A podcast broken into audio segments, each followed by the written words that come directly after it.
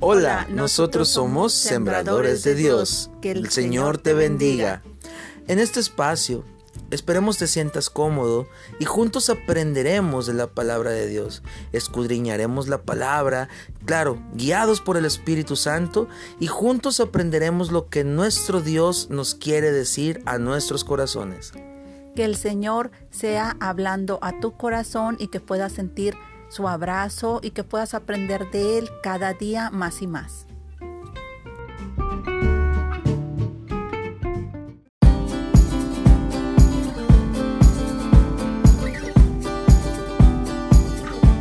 Hola, buenos días, amados hermanos, Dios los bendiga. Nosotros somos sembradores de Dios y mi esposa y yo les mandamos un fuerte abrazo. Hermanos, estamos hablando del tema de Jesús intercesor. Estamos hablando de cómo Jesús intermedia por nosotros. Hablábamos desde un principio que la palabra intercesor quiere decir que era un, oficio que había en aquel tiempo. Es una palabra griega que se llama metitze, que quiere decir que es una persona que estaba en medio de un contrato, de la persona que hacía un trato y la persona que revisaba el trato. Eh, él era un mediador y veía, esta persona veía que se cumplieran los puntos o, o las pautas que se iban a llevar a cabo de ese contrato. Dios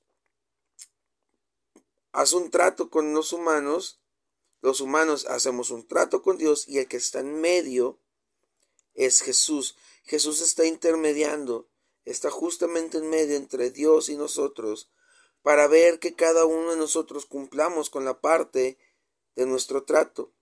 Jesús está viendo que Dios cumpla sus promesas, que Dios esté haciendo haciendo lo que él ha dicho en su palabra y Jesús está viendo que nosotros hagamos lo que tenemos que hacer. Ese es el trabajo de un mediador. Pero ¿cómo es que hoy en día Jesús sigue mediando por nosotros? Era la pregunta que hacíamos al principio de este tema. Bueno, Jesús intermedia por nosotros con tres oficios o con tres funciones. Primero, como profeta, Jesús intermedia por nosotros como un profeta al hablar lo que Dios quería hablar. Los profetas hablaban a través, hablaban al pueblo lo que Dios les decía a ellos. Entonces Jesús vino y nos dijo lo que Dios quería decirnos. También nos dejó la profecía de que un día volvería Él por su pueblo. Estamos hablando también del Jesús sacerdote. Para hablar este tema y terminar este tema, vamos a leer la carta de Hebreos capítulo 7 versículo 23. Dice, por tanto Jesús es hecho fiador de un mejor pacto. Y los otros sacerdotes llegaron a ser muchos, debido a que por la muerte no podían continuar. Mas éste, por cuanto permanece para siempre, tiene un sacerdocio inmutable, o sea, hasta aún hoy en día.